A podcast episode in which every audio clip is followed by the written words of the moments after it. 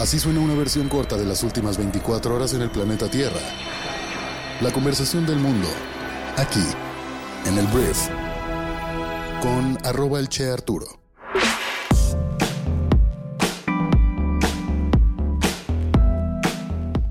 Muy buenos días, bienvenidas, bienvenidos a esto que es el Brief para este lunes 6 de noviembre.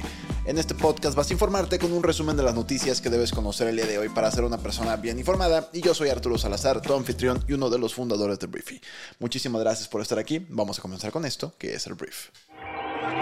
Arranquemos hablando del presidente Andrés Manuel López Obrador porque este fin de semana aseguró a AMLO que el apoyo humanitario para los damnificados por el azote del huracán Otis en Acapulco Guerrero y uno de los principales destinos turísticos del país se mantendrá hasta que sea necesario, mientras el número de municipios con declaratoria de desastre natural se redujo de 47 a solo 2.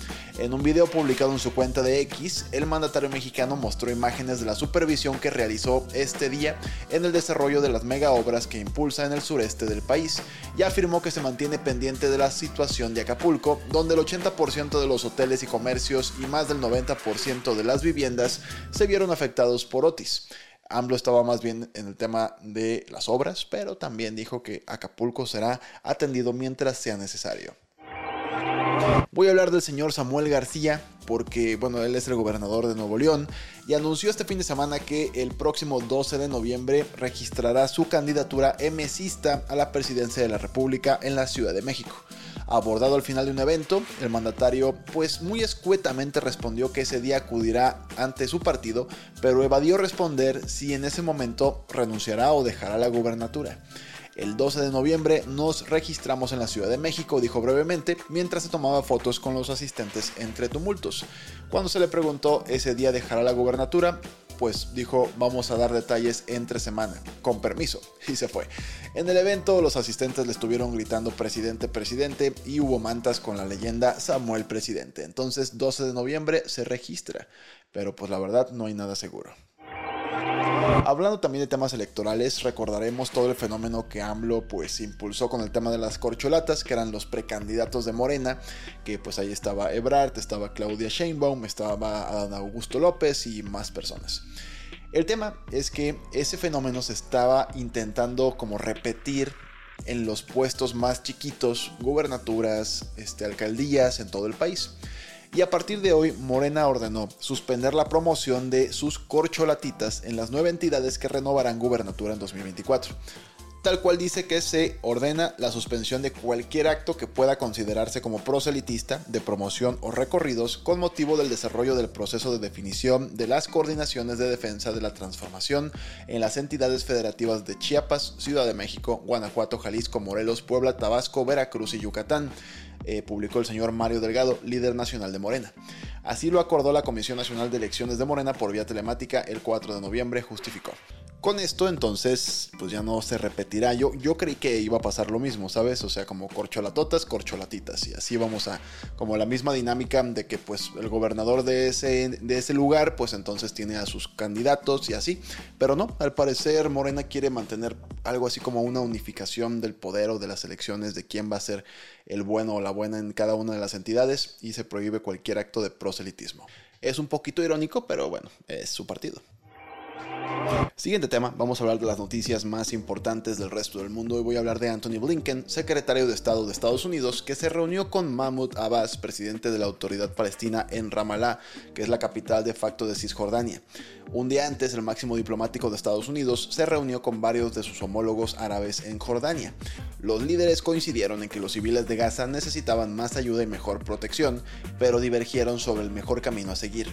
Egipto y Jordania exigieron un alto al fuego mientras que Anthony Blinken presionó por pausas humanitarias y mientras tanto el gobierno de Gaza, controlado por Hamas, dijo que un ataque aéreo israelí contra un campo de refugiados había matado lamentablemente a al menos 38 personas.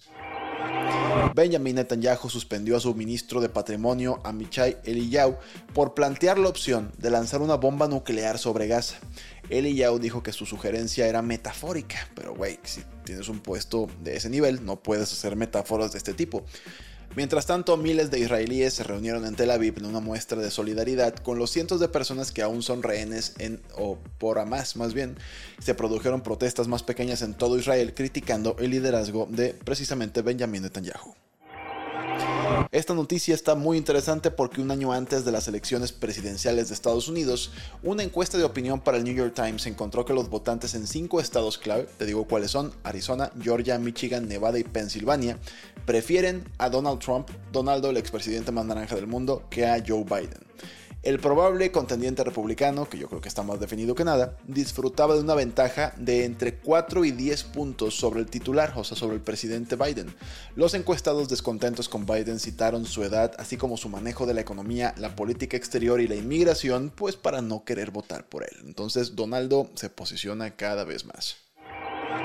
Vamos a hablar de tecnología, quiero hablar de la startup de Elon Musk que se llama XAI que lanzó una versión beta de un chatbot de inteligencia artificial generativa diseñado para rivalizar con ChatGPT.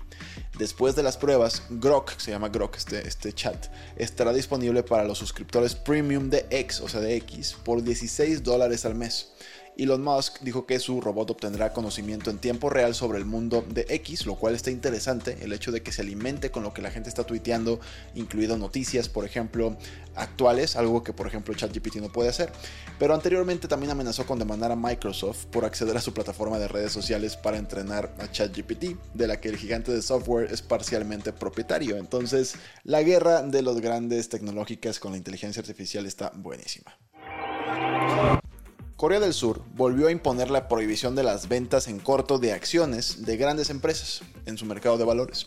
Los reguladores dijeron que querían nivelar el campo de juego para los inversionistas institucionales y minoristas. Las restricciones a esta práctica se levantaron en mayo del año 2021 en un intento de mejorar el atractivo de los mercados de capitales del país para los inversionistas extranjeros. Filipinas optó por el enfoque opuesto y permitió por primera vez las ventas en corto. Entonces Corea del Sur vuelve a imponer esta prohibición. Un informe de las Naciones Unidas dijo que el cultivo de amapola en Afganistán había caído un 95% desde que los talibanes criminalizaron su cultivo en abril del año 2022. Cuando los talibanes regresaron al poder en 2021, Afganistán era la fuente del 85% del opio mundial. Los agricultores afganos han perdido aproximadamente mil millones de dólares en ingresos por la venta de opio desde el inicio de la represión. Vamos a hablar de Fórmula 1 porque Max Verstappen, adivinen qué hizo, sí, ganó el Gran Premio de Brasil de este año 2023 de la Fórmula 1. Este domingo 5 de noviembre en el circuito de Interlagos en Sao Paulo, en una de las fechas finales de la temporada 2023 de la máxima categoría del automovilismo, Lando Norris con McLaren quedó en segundo lugar, mientras que el mexicano Sergio Checo Pérez de Red Bull no pudo subirse al podio en una en, una, en un pleito buenísimo con el español Fernando Alonso de Aston Martin, que llegó en tercer lugar gracias al foro finish. Muy buena esta carrera, o sea, la verdad estuvo chido que Lando Norris como que intentó alcanzar a Max, no lo logró, pero pues mínimo ahí medio se le emparejó, pero de verdad el Checo hizo una gran carrera a mi parecer y este pleito que traía con Fernando Alonso ya en las últimas dos vueltas estuvo de verdad muy muy bueno. Queda el GP de Las Vegas, que es en dos semanas me parece, y por último el de Abu Dhabi. Entonces Checo Pérez está casi ya eh, confirmado que va a ser el subcampeón del mundo este año, entonces pues bueno, buenas noticias para Red Bull. Muchísimas gracias por haber estado aquí. Esta fue la conversación del mundo para este lunes. Espero que te genere mucho valor y también grandes conversaciones. Te pido por favor que compartas este podcast con tus amigos y familiares. Y si quieres conocer más insights y más perspectivas de los mayores expertos en negocios del mundo, además de apoyar este podcast, descarga Briefing tu celular y accede a todo nuestro contenido totalmente gratis por un periodo de prueba. Una vez más, gracias por estar aquí y nos escuchamos el día de mañana en la siguiente edición de esto que es el Brief. Yo soy Arturo. Adiós.